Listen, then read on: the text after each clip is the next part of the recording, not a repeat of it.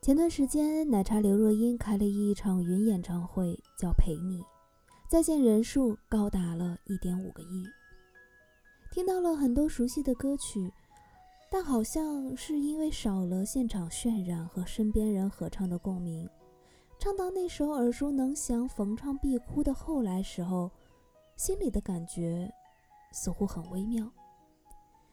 今天这是一场没有观众的演唱会。奶茶对着镜头做出了大合唱的手势，还开玩笑地说：“我们唱的不够大声。”可是等到正式进入歌曲那一瞬间，把人的心还是给拉住了。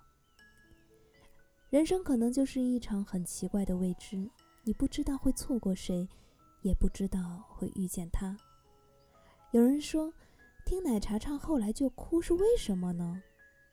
我们哭的其实不是他唱的歌。而是自己曾经的人生。后来我们会变成什么样？后来我们又会怎样？只希望，如果你现在抓住了幸福，那就不要轻易的放手。